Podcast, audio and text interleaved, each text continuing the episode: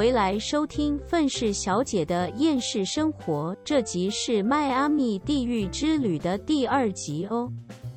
就是到底去那个地方干嘛？为什么？那边又潮湿又热，然后到处都是酒。听到这边，可能有些人会觉得说啊，就是我要去的地方。那我就觉得，那你想去旅游的地方，就是真的是很没品质。好吃的地方就是又很少，然后怪怪的人又很多，因为他们那边大多数的人都是吸那种比较重量级的那种毒品，就是一整个。又不安全又没有好玩的东西，就是好啦。对啦，如果你想要喝大量的酒，然后你又想要就是看什么阳光沙滩、比基尼之类的，嗯，那你就去吧，你就去那个地方吧。可是讲真的，这种地方 太多了。如果你想去这种地方，你还不如去夏威夷，你真的不如去其他地方。我觉得真的没有必要到那个迈阿密活受罪。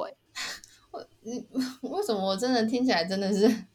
嗯，好像真的没有什么好玩的，一丁点都没有。那我想问，在迈阿密有什么特别好吃的吗？我现在很努力的在想，可是我只能跟你讲没有。哈，你要吃好吃的东西，我老实跟你讲，因为我现在是住南加州嘛，嗯，南加州好吃的东西真的比较多，因为。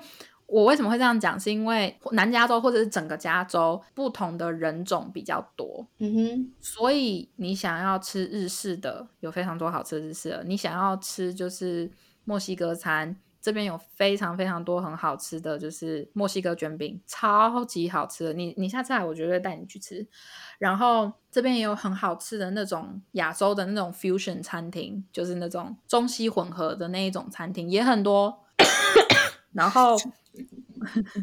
然后酒吧哦，你知道像台湾现在不是有很多那种隐藏式酒吧吗？就是你不知道它是什么，然后就外观很特别，然后进去才发现哦，原来是酒吧这样子。对对对对对，或者是它有一个隐藏门，你要找到那个隐藏门你才能进去。像这种地方，圣地亚哥超级多，真的假的？这样感觉很有趣哎。所以我跟你讲。大家想要来美国玩，去加州，其他地方我真的觉得还好，除非例如说你想要去纽约，你想要去看什么时代广场，你想要去看什么自由女神像之类的，那你可以去纽约。而且纽约，我觉得啊，因为我我之前也去过嘛，你真的可以去感受到那些，就是你知道，有的时候你们在我们在看一些美剧，他们有很多背景都是在纽约，就是那种大城市的小小的那种公寓里面，然后大家走在路上就是匆匆忙忙的。呃，但是又有一种时尚感，我真的觉得可以去纽约看看。然后纽约也有很多很好吃的东西。可是老实说，我觉得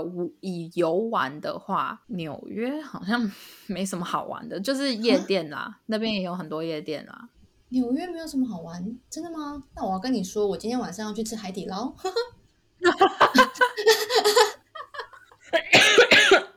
哎，我老实说，我还没有吃过海底捞，哎。真的假的？我那我我要直播给你看吗？还是 不用？因为我明天我明天要去圣地亚哥。嗯，圣地亚哥啊，我喜欢。我觉得圣地亚哥其实还不错，你可以去看野生的，那是海豹还是海狗？应该是海豹啦。嗯哼，嗯，对啊。虽然说你不能离他们太近，因为他们有可能会觉得你要攻击他，所以他们会来跑来追你。所以，然后再加上他们其实有点臭，可是。就是，可是你可以算是近距离的看到野生的，其实蛮好笑的。然后所以你是要去看他们吗？没有啊，因为我已经去过两次了，就是在这次之前已经去过两次，就我不想再去看他们了，也没什么好看的。然后因为这边是西海岸嘛，所以你可以看到就是日落。哦，你你不是不喜欢看日出日落吗？那时候对，但我只是。但我只是就是 让你知道说推荐一下，对，就是如果你想要看日落的话，这边可以看到很漂亮的日落。怎么会突然变成开始介绍圣地亚哥啦？圣地亚哥能去的地方很多，南加州或者是北加州能去的地方很多，像什么旧金山啊，也可以去。嗯，然后像还有什么圣塔芭芭拉，加老实说，加州真的是一个非常适合去旅游的地方。可是。回到迈阿密呢，很 迈阿密表示难过。可能也许想冲浪的人可以去，可是我真的不知道你为为什么会想要去迈阿密啦。就是去迈阿密，你有那个钱去迈阿密，你真的还不如去就是夏威夷。嗯，就是差不多的价钱，你。真的宁愿去一个就是好一点的地方。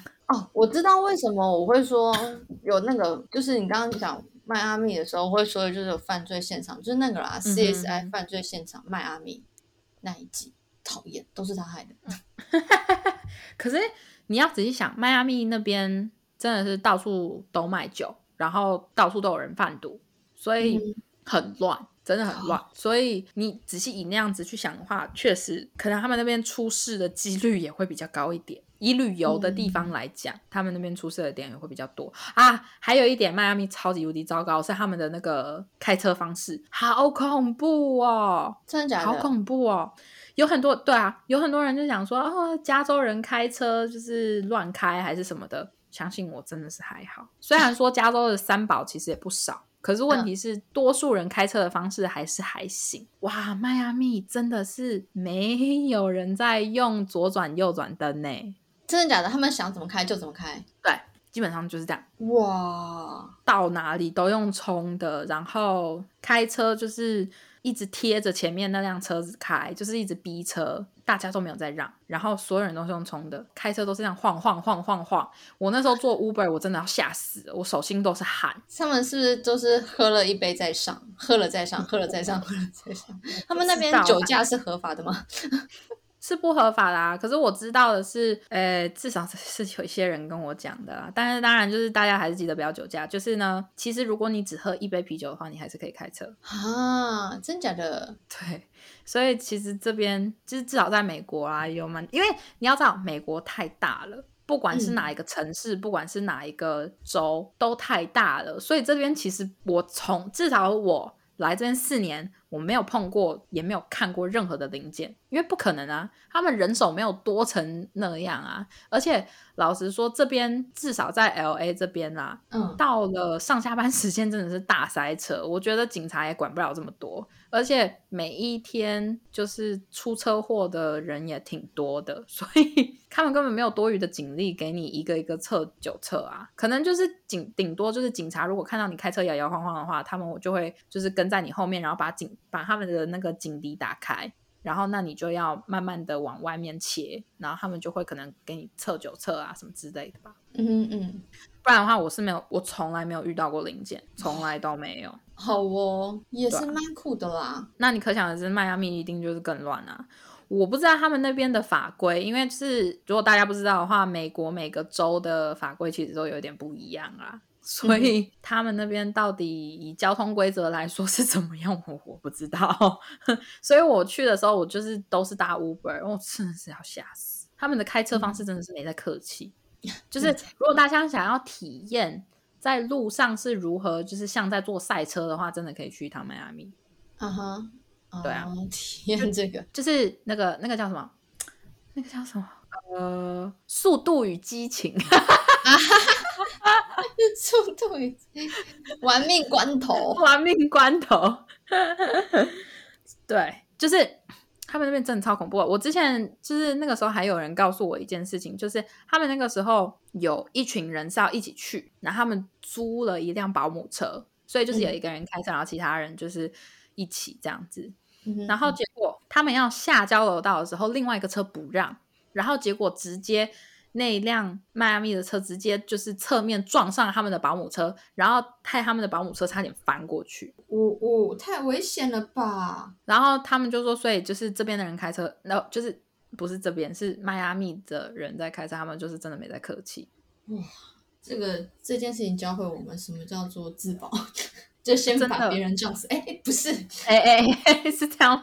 我现在抱怨这么多，我还没有讲到我到底我工作要抱怨什么？哎，我工作这一次抱怨的东西超级多，我都是多到我当时我当下就是要怀疑人生，就一个是怀疑人生，再一个再再一个是一边怀疑人生，一边把这些东西就是打进我的手机里面，因为我怕我忘记。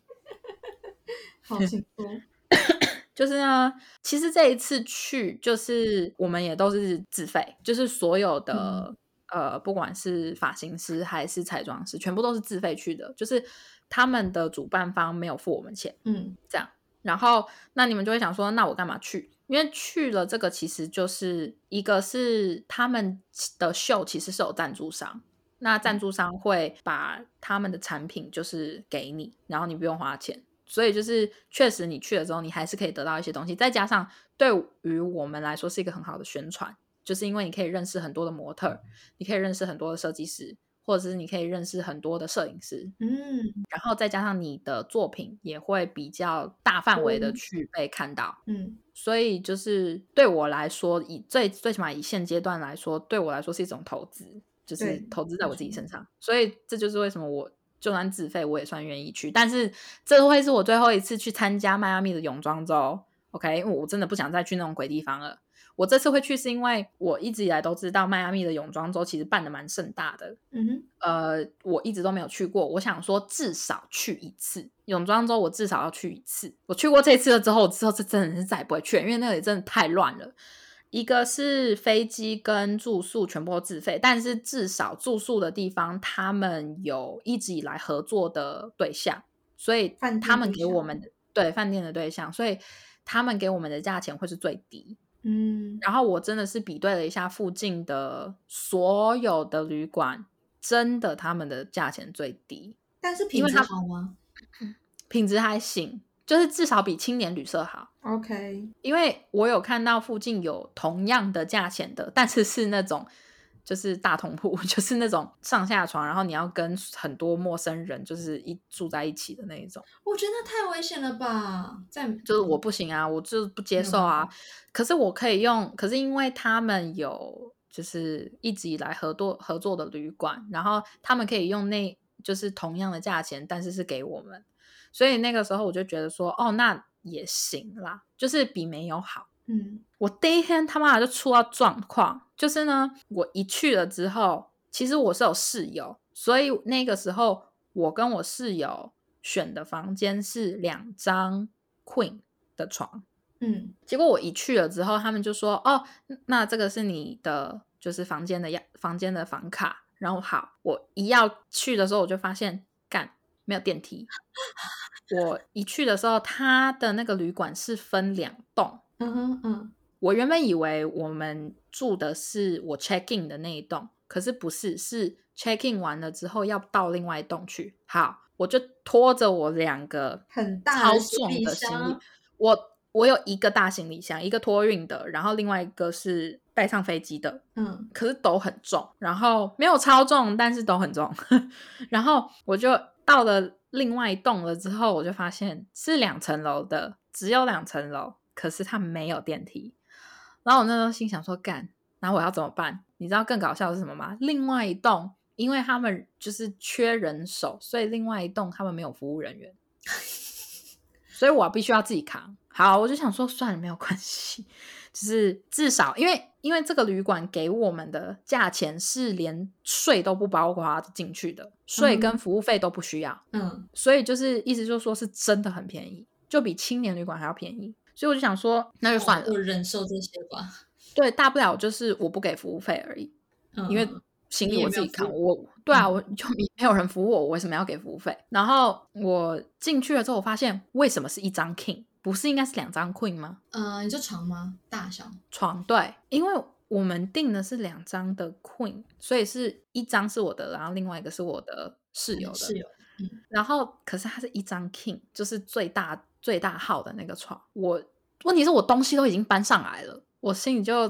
觉得靠背这是怎样？有点怒火，对我又走回了另外一栋，然后去嗯跟他们讲说，就是你们给我错的房间。嗯然后呢，他就把他的那个名单拿出来，因为我们有太多人订这间旅馆，所以他们有很大很长的一个名单。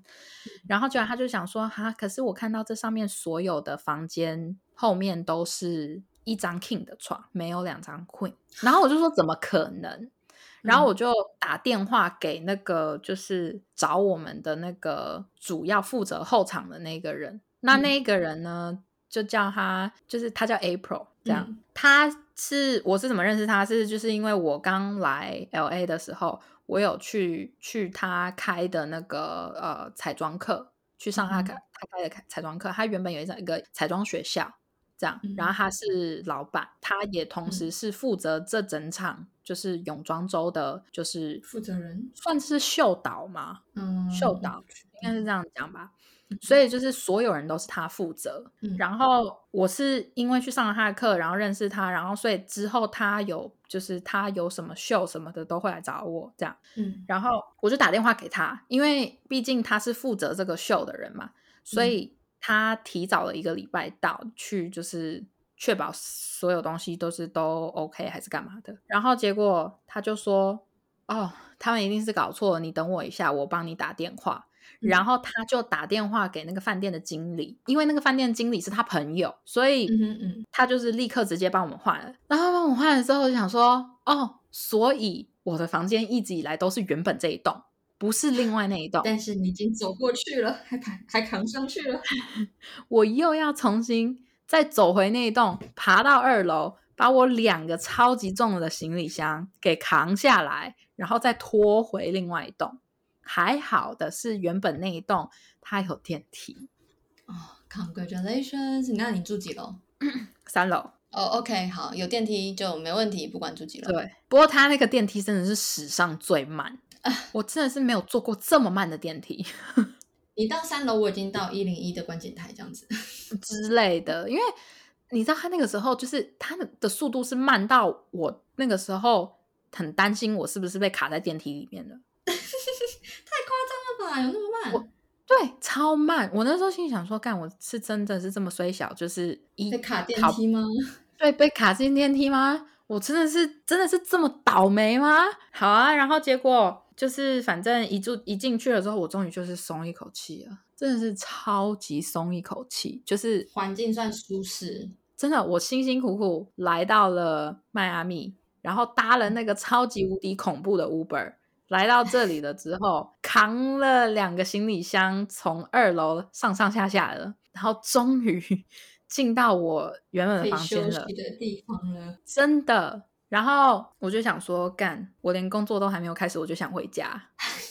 也太难过了吧！这是真的是我去的第一天，而且重点是，其实那个室友我不认识，哦我有在，我有在那个 L A 的泳装周见过他，可是问题是我们其实没怎么讲过话。没有交集，对，因为室友其实是 April 帮我们安排的，这样。嗯嗯，然后那你是有人很好吗？哦，他人很好，他看起来就是超像会找事的人，可是问题是他人超级好。他看起来像他 Carol，就是但其实是 Helen 之类的。之类的。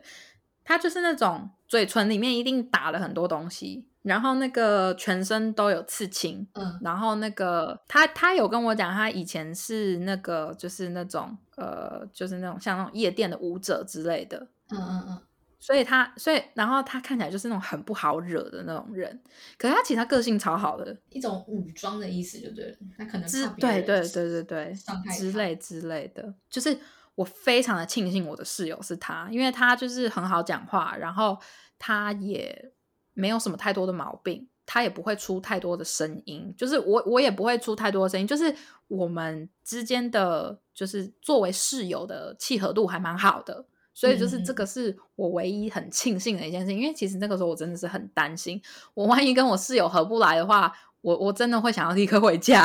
哎、真的哎，你工作那么累，回去还要面对一个就是连休息都没有办法好好休息的状态。真的，你知道那那个时候他，因为我是我第一天到的时候，他是我的隔一天才到，嗯，然后他到了之后呢，我们就是稍微开始哈拉之类的，然后我们就一起去附近的一间酒吧吃东西，喝一点酒这样子。嗯然后那个时候聊天的时候，其实我很紧张，我就想说我还不太知道他是什么样的人，可是聊久了之后就发现，哦，其实他人真的很好，嗯他就只是看起来很凶而已。看起来看起来就是有过度包装的防卫这样子。嗯哼嗯哼，所以我还蛮庆幸的。然后呢，重点是这一次的秀真的是乱七八糟，是因为原本的首席，就是嗯如果大家不知道首席是什么的话，就是时装秀后台主要负责所有化妆师的，那个人灵魂人物，对，灵魂人物就是首席。原本的首席就是我认识他，是因为他是教那个 April 的学校化妆课的老师，嗯这样。然后第一次去时装周的时候，我是他的助理。嗯，第一次去就当人家大牌的助理，这就是人家想要表达的，就是我就拽，我就厉害。第一次出去我就当首席的助理，不是好不好？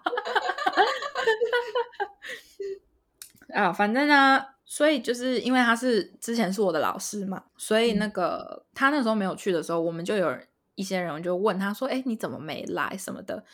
然后就最后 April 有讲说，就是可能他好像是他家里有人过世，所以嗯临时没有办法来。嗯哼然后就是大家都能理解什么的。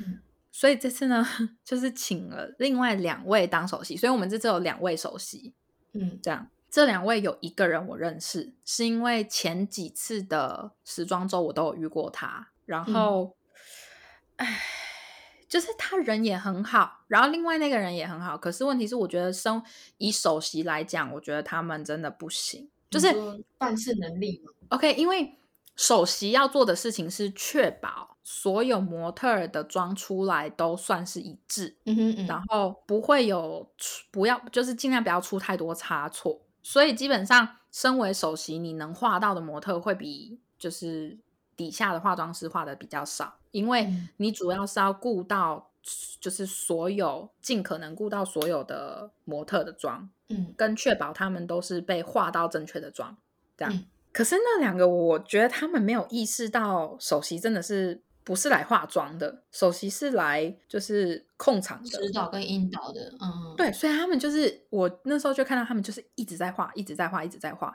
因为之前的那个首席，他是每一次来的时候，他就是讲说，他就说你们有任何问题，我都会尽量帮，但是我主要不是来化妆，所以你们有任何问题，就是都直接来找我。解决大家的问题跟困难，对，可是这两个首席就是一直在化妆，然后没有就是说像原本的首席一样，就是走来走去，然后看妆什么的，嗯哼嗯，就导致最后有很多人的妆都是长得有点不一样。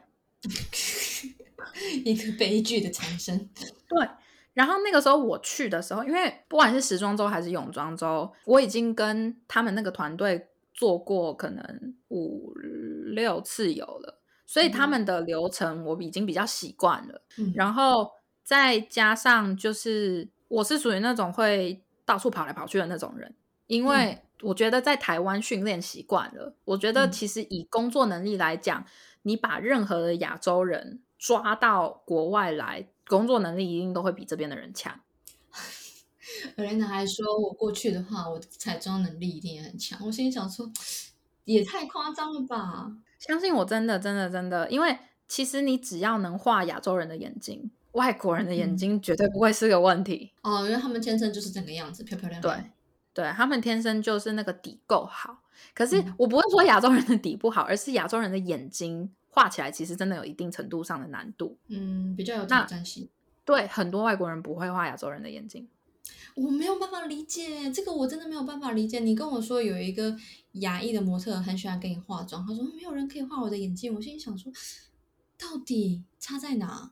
就是差在他们不不懂，嗯、亚洲人的亚，就是像其实外国人也有，就是那种算是肿泡眼，可是他们的眼睛不管再怎么肿，再怎么泡，他们都还是会有眼窝，就是眼睛凹进去的那一小块，他们还是嗯会有，只是可能他们的那一那一段比较窄，所以就会显得他们的眼睛看起来比较肿。可是那并不嗯代表说那种眼睛跟亚洲人一样。亚洲人像我个人的眼睛是，我没有眼窝，就是我整个眼皮都是一块。嗯哼嗯，这样听起来可能就是大家觉得有一点奇怪，我这种形容方式。可是大多数的亚洲人的眼睛都是这样子，所以嗯对，就很难画。然后再加上很多亚洲人有，就是我记得网络上是有讲，有人讲说那个叫蒙古褶，就是、哦对我知道，眼眼头前面，对你眼头前面挡了一块皮肤，有一块多出的折痕跟皮肤，就是我们没有眼头，我 曾经有想要拿那个小剪刀自己剪欸，你有脑毛病啊！因为我只是想想，我想说这个是不是就只是轻轻剪一下就好了，因为看起来薄薄。所以，所以，所以我也有很多亚洲人去开眼头啊。可是我我不觉得外国人会知道说开眼头是什么东西，因为他们大多数的人都有啊。哦，就是他他没有办法想象，没有办法没有拥有的那种感觉。就是哎，我那天也是用眼线笔自己把我的眼头画开，我想看我的眼睛变好大哦。对啊，所以，所以这就是为什么很多亚洲人就是也会去开眼头啊。嗯，所以亚洲人的眼睛，你要把你能画的好看，难度是有的。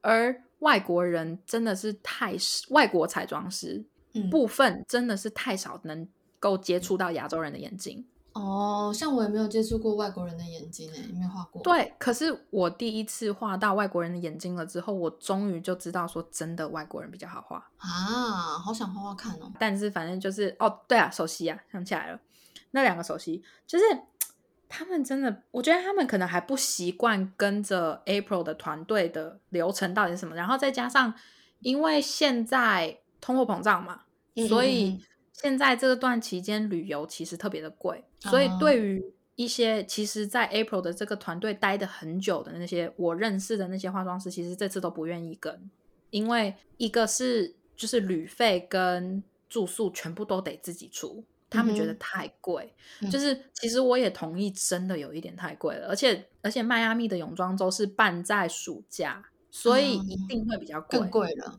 对，然后他们嗯就有一些比较资历比较就是久的人，他们就觉得不值得，他们就觉得说我为何要花钱去工作？嗯我，还不如去旅游，花同样的钱我可以去别的地方旅游。可是那是因为他们资历够深，对，你知道吗？对于我这个资历可能才四五年的人来讲，就是机会终究是要把握，所以我才去的。嗯所以在那里面，我算是唯一一个跟着 April 的团队最久的人。嗯嗯嗯嗯，然后我看到他们那个样子，我就想说，就是就是我乖乖画我自己的就好了，我不是很想要管他们那些东西，因为也没有人付我钱啊，就是我何必去就是帮他们控场之类的。就是虽然这样子想，感觉有点自私，可是老实说，我如果没有人付我钱，然后要我去当首席的话，这种事情我可不干，因为嗯太累了。当首席真的很累，你一次要顾到这么多的人，真的是自己绝对会累死。然后，可是我一去，我第一天我们一去那边要开始就是整理我们这东西，然后报道的时候嗯，April 一看到我了之后，他就说：“你过来，你坐这里。”然后他他把我的位置放在就是整个场的最前面，算是蛮中间的地方。噔噔，他刚刚是不是他说来你过来的时候是奸笑的那种，眼睛眯眯的那种笑的？，对，你知道吗？然后我看到那个位置了之后，我整个三条线，你知道吗？然后结果那个 April 就看着我就说：“你知道我为什么要把你放这里哈？”然后我整个笑不出来，你知道吗？我笑的超尴尬的，整个笑不出来，没有哭都很棒了。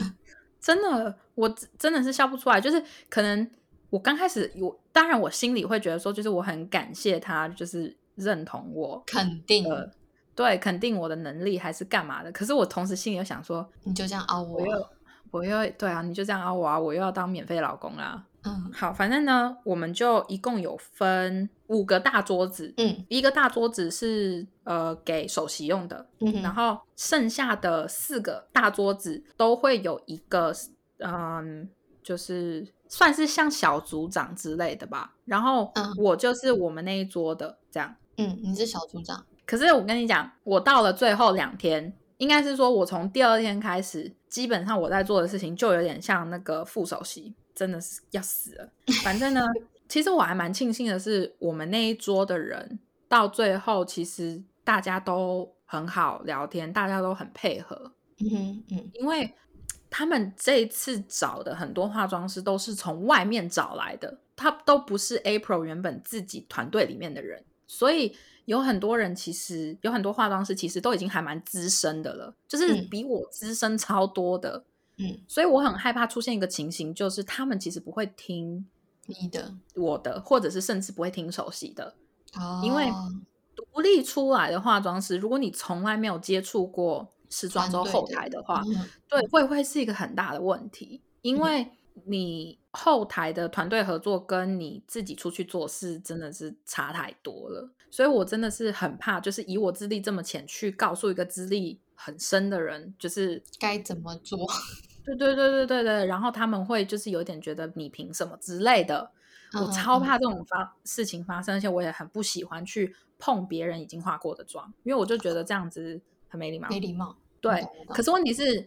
你在那种情况下，其实你已经没有办法去 care 说礼不礼貌这件事情，就是要把事情做对而已啊，真的。对，然后还好，因为因为他们是一桌，大概包括小组长自己五个人，所以我只要管四个人就好了，就每一个人大概每一个小组长大概要管四个人就行了。然后哦，别桌的真的是乱七八糟，就是有一些别桌的，他们真的是处不来的，真的是处不来，就是完全没在听话的。嗯哼嗯，所以搞到最后。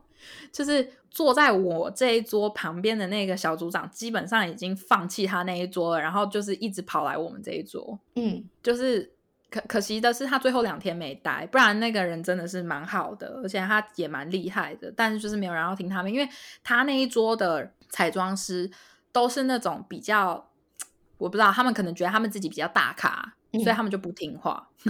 嗯哼，再加上因为我们一天的秀就会跑个。可能六到七个，甚至更多设计师，嗯，可是模特也就这么多，所以有一些模特要换装什么的，真的是要在很短的时间内换。可是这一次的状况是因为大家都是独立出来化妆师，所以很多人真的是说走就走。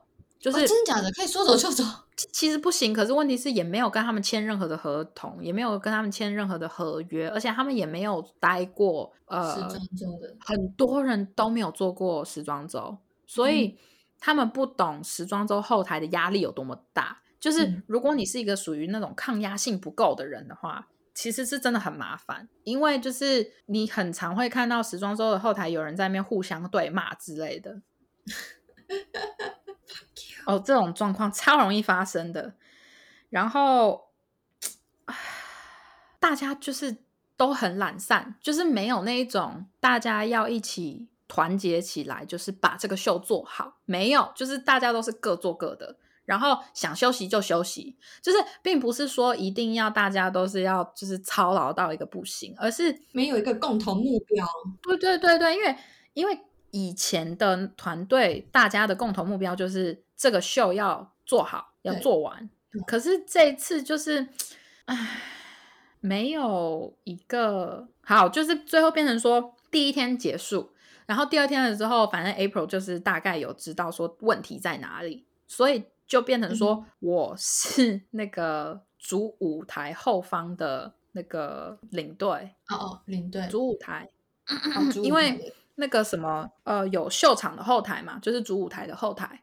跟就是妆发间，为什么这个主舞台后面会要有一个人领队呢？是因为在他们上台之前，我们要确保他们的妆都没有问题。那如果有问题要怎么办？哦，我跟你讲，没办法，你就是想尽办法也要把它弄好，把它改到对的就对了。就是在主舞台后后方，真的是你抗压性要很强哦，因为有很多人就是在主舞台后方崩溃过。真假的啊？嗯，就是我那个时候。我去迈阿密的时候，之前我就心里就觉得决定说，我死都不要去住舞台后方，因为那个地方真的不是人待的，嗯，就是好恐怖哦。有一些呃设计师，他们会想要同一个模特儿，嗯，连续走好几个秀，嗯，可是想要给他们不同的妆。哦，所以其他模特在走的时候，这一个模特或者是这几个要立刻换装的模特，就要一边脱衣服一边穿衣服，然后我们要一边帮他改那个妆跟头发。嗯嗯嗯，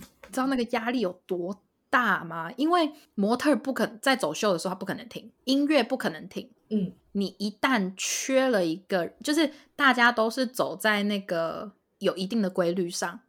当一个模特没有补到那个位置的时候，你知道很明显就会有一个空缺，对，就会有一个空缺，然后就会很惨，因为就会代表说这个设计师的秀没有走成功。那他没有走成功的时候，这个设计师以后可能就不会想走啊？真的假的？对，因为他们不满意。你说谁？你说模特不满意，所以不想走，还是就是嗯，没有没有没有没有不跟模特没有关系，因为模特也是花钱请来的，就是设计师以后可能会不想要走这个秀，他可能会找其他人，那你这场秀可能就会缺少了一个有看点的设计师的秀。哦，你是说就是以后假如说 Apple 他要再总招一个可能什么什么秀，那这个设计师就是可能就觉得那我就不要去参加。对，因为他就会觉得说啊，上次那场秀你你没有给我走好，哇，所以压力很大。就是时装秀或者是泳装周这种东西是绝对不能毁，你缺了一个人，少了一个人都不行。嗯，你只要有一点点的缺失，你可能就会是会少一个赞助商，你可能有一点点的不对，你就会少一个设计师走秀。那少一个设计师走秀，大家可能就会想说啊，还有其他设计师啊？没有，每一个设计师的看点都不太一样，有一些设计师。就是大家特别爱看，就是他设计出来的东西可能就是很前卫、很潮流。那你刚好就失去掉那个设计师的话，你真的就差赛。哇哇，所以真的是一点点的小纰漏都不行哎。不行啊，真的真的不行啊，所以就会变成说，其实主舞台后方的压力最大。那但其实意思就代表说你是有能力可以胜任那个位置的，好事。我不想啊，我跟你讲，其实讲真的，大家都有能力胜任那个位置，只是你想要或不想要而已。可是我就是不想要啊，就是因为压力这么大，然后你又没有付我钱，就是我就觉得很不值得。而且你要你要知道的是，如果说我的名字会在这上面，就是大家会知道说，就是我有多努力的话，老实说，我觉得那样子还比较值得。没有人看得见我有多么努力啊！没有人看得见我要死要活的、啊。你你懂我的意思吗？就是确实有些人讲说啊，你这样子很有成就感，你什么的，你要不要先来做做看？然后你再跟我讲说有没有成就感？确实，你当下会觉得说哦，就是有人承认了我的能力实力、能力。对，可是呢，你做完这件事情，你就会想说很干，就是确实我有实力，我有能力，可是谁知道？没有人知道啊。我们都就是听见了。就是我现在只是这样子讲讲而已，至于有没有人会相信我，那就是另外一回事，你懂吗？可是如果是他们公布出来说是谁是哪一个位置，谁做了什么，那就好，大家就是一翻两瞪眼，这个人做怎样，大家都清清楚楚、明明白白。对。可是问题是，就是大家都在很忙的情况下，然后观众也看不到后台有多么的乱，所以就是没有人知道说哪一些人做多少事情。但你会有 credit 吗？没有啊，就是不是就是我自己可以剖很多东西，嗯，可是问题是，除非模特儿或者是除非设计师有有那个标记我在他们的 IG 上面的话，不然的话没有人 credit 我啊。所以你去参加这个，他们就是没有什么，就是什么呃秀场的一些记录，或是工作证，还是登记什么的。他们有名单，然后就是他们也有发给我们，就是他们的那些东西，所以就是我是有证据证明说我有做过时装秀的后台，但可是问题是后台，但没有职位。职位就是化妆师。哦，那这个真的会不开心哎。那你你就会觉得说，就是啊，我被弄到了就是这么高的一个职位，可是或者是我负责的东西是这么重要，但是我觉得我个人是没有得到我应该有的的一些，对对对对对对嗯，无论是名字或是报酬都没有。都没有啊。所以就是我确实是得到了很多秀场上面的照片，跟因为我们舞台后方在化妆的时候是会有人拍照的，所以，因为我这次的位置在整个就是妆发间很中间的位置，很前面很中间的位置，而且那里很宽，所以有很多呃，就是舞台后方的那个摄影师都有拍到我我在化妆，所以我这次有拿到非常多就是我在化妆的照片。哇，你怎么都没有抛？我也没有看到。因为我最近太忙了，我没有时间翻那些照片。好啦，嗯，我之后我之后会再 po，所以就是这个是对我来说是有很大的帮助。嗯就是至至少我有照片，跟我有很多东西去证明说我是有做过泳装周或者是时装周。嗯，但是就是我就觉得说，我觉得我可能跟着他们这个团队再做个两次三次，我可能如果都还没有能够，就是例如说给我一些报酬，或者是都还没有能够就是给我一些我应该有的职称的话，嗯，我觉得我应该就不会再继续跟着了。因为我就觉得，对于新手来说，他们这样子其实是给一些新手很大的一些机会，去不管是练习还是什么的。嗯对对对，因为我觉得像是跟着他们这个秀，嗯同时让我学习了怎么样去调肤色，嗯哼嗯，然后怎么样去在最快速的时间内画出任何的妆。哎、这个很厉害哎，对，所以就是确实是我很感谢有这个经历。可是老实说，真的是做到了一段时间了之后，你就会开始觉得说，我差不多了。不会再想要接了。对，除非是真的是更大的秀，或者是我能够在 p a m a g r a s 底下做。还是就是直接就是帮你开一堂课，就是什么如何快速画出任何就是指定妆容，然后在台湾开班授课。我觉得这个就之后再说啦。可以哦，反正你妈说，你知道那天我跟你妈碰面，然后后来我就问她说，诶，那 Elena 她会回来吗？然后她说，她她她是这样讲，她说不会不会，就是毕竟那个疫情还是有点问题。但后来我回来发现没人在管这个东西，我看她是可以回来的。